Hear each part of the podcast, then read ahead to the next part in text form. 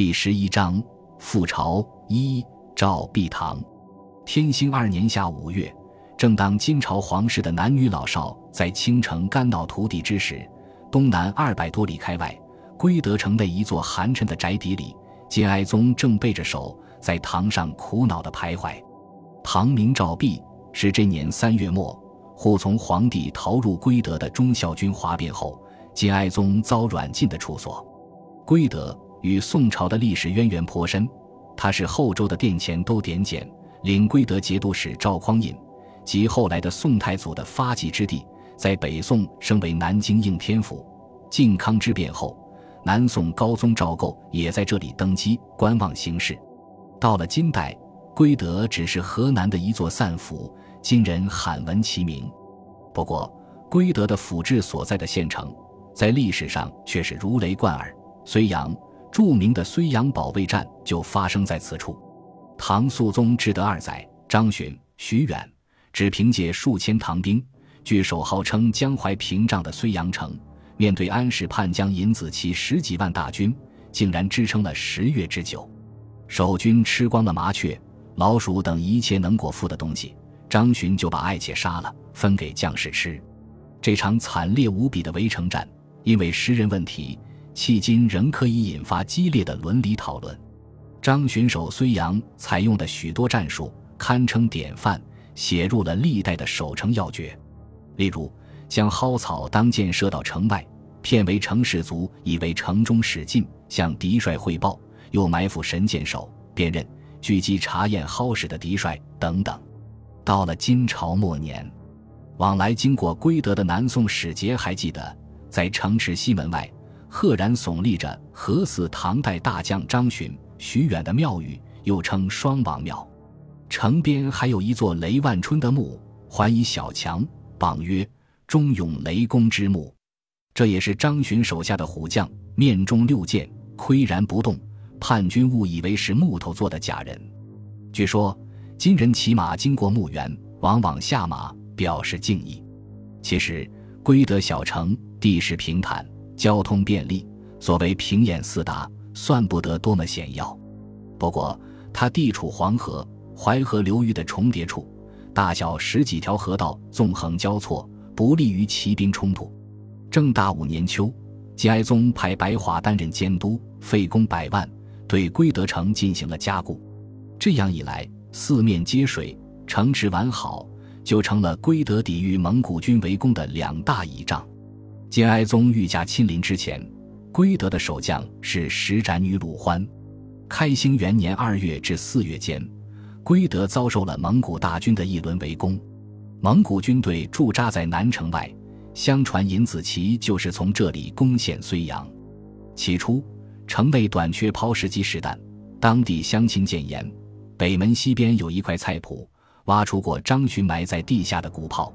女鲁欢派人发掘。居然得到石头炮弹五千多枚，部分炮弹上刻着“大吉”二字，清晰可辨。围城之前，城内守军还计划挖开凤池渡的河堤，放黄河水淹没城池周边。水利官员劝阻说：“按照去年的勘测，这段河堤和城内的龙兴佛塔地势齐平，一旦大水灌入，大家都要遭灭顶之灾。”计划没能付诸实施。三月初。蒙古军攻城不克，也打起了决水灌城的主意。万万没想到，挖开决口以后，黄河水从西北而下，至城西南，入固虽水道，城反以水为固，不但没淹到城内，反而给守城金军帮了大忙。此时，蒙古军统帅才想起要找那个献策决堤的人算账，可此人早已跑得没了踪影。或许有人相信这些奇迹。都是城池守护神张巡、徐远的福佑。天兴二年正月十六日破晓，金哀宗在少数侍从的护卫下，从西门仓促逃入了这座神佑之城。没过几天，二十三日，崔礼发动兵变，金哀宗的巢穴覆灭。这个坏消息是奉命去南京接回两宫的图丹四喜、束甲塔师部带回的。兵变当天。二人早把皇帝的女人抛在了脑后，城内乱成一团。图丹四喜拉着自己老婆，树家塔师部背着自己老爹树家咬住，跟随袁固来护卫两宫的一队忠孝军，打算从东面的曹门夺路而逃，受到卫兵阻拦后，一行人又匆匆转到南面的城门。这次他们运气不错，把守城门的豫州防御使阿布罕协和早已逃走，临时接替的经历官完颜合柱给他们放行。节哀宗听到四喜塔什不回来了，大吃一惊，连忙询问太后、皇后下落。二人回答：京城兵变，来不及入宫。节哀宗气得咬牙切齿：“汝父、汝妻独得出也！”下令将他们斩首示众。节哀宗思念的人没来，跑出来的都是些他觉得无足轻重的角色，比如护卫蒲仙石鲁，他冒死从太庙中抢救出了五张太祖、太宗和后妃的画像，拖着跑到了蔡州。情况类似的还有元东面元帅巴撒河。节哀宗责怪这些人在兵变之际不闻发一事，而束手受制于人，也没给什么好脸色。如今归德的守备力量。分为两大部分，第一部分是金哀宗抵达前的本地军队，这部分除了原有的镇防军外，还有少数溃兵。前一年正月，徐州行省完颜成立，元帅完颜兀论率本部精兵一万五千驰援京城。他们在睢州和归德之间的杨义店遭遇了萧乃台、史天泽麾下的蒙汉混编军团，结果兀论战死。庆山奴被俘，只有三百多名溃卒逃入了归德。这些残部经过上一轮围攻，基本被施展女鲁欢整合成了一支军队。第二部分是外来军队，包括随金哀宗登船的忠孝军骑兵，被撇下的视为亲军步兵，还有白撒麾下的残兵败卒，纷纷先后汇入归德。外来军队进驻归德后，小城一下子变得拥挤不堪。粮草很快也不够了，陆续抵达的金军残部只好统统打发到归德周边的宿州、徐州、陈州等地救粮。到了三月底，粮食依旧短缺，侍卫亲军也只好分流到外面救粮。城内只留下元帅蒲察官奴的四百五十名忠孝军，元帅马用的七百名归德城防军。前面说过，蒲察官奴是个职业冒险家，而且热爱赌博。忠孝军月薪丰厚，他就拿这笔钱成天在营中开赌。他的经历非常奇特，在蒙、宋、金三方都混迹过。三峰山兵败，他逃到南宋襄阳，结交上京湖制置使陈该，两人称兄道弟，一起喝酒。金军将兴大批陨落后，官奴就成了极少数战斗力突出的军官。他曾率数百骑兵冲入蒙古军。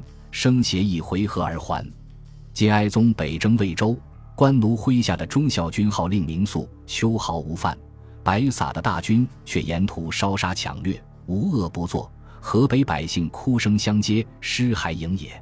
金哀宗不得不倚仗官奴和忠孝军，却瞧不起这个反复无常的草根元帅。何况有传言说，官奴和当时盘踞山东的军阀国用安勾结。企图劫持皇帝去海州，召集山东豪强，收复北方。如果大事不成就坐船去辽东。金哀宗派哥什烈阿里和完颜喜显暗中监视官奴，二人反而投靠了官奴。不过，金哀宗也不信任归德本地的军队，视为亲军外出救粮，他一边提醒官奴女鲁欢尽散卫兵，轻当小心。一边又装模作样，时常召见马用，把官奴晾在一边，公然制造隔阂猜忌。叠经挫折、背叛和失败，宛如惊弓之鸟的金哀宗，只相信他自己，外加身边几个进士，侍卫亲军留在归德，多少有些震慑作用。三月二十一日，他们前脚刚走，官奴和马用的冲突就公开爆发了。二十九日，金哀宗下旨。在尚书省临时办公的设酒席招待，宰相居中调停，希望二人和解。不料这天午夜，酒席刚散，忠孝军就对放松戒备的城防军举起了屠刀。混乱之中，马用被杀，麾下的军队死的死，逃的逃。第二天天亮，忠孝军把护从百官驱赶到一所宅子里，大开杀戒。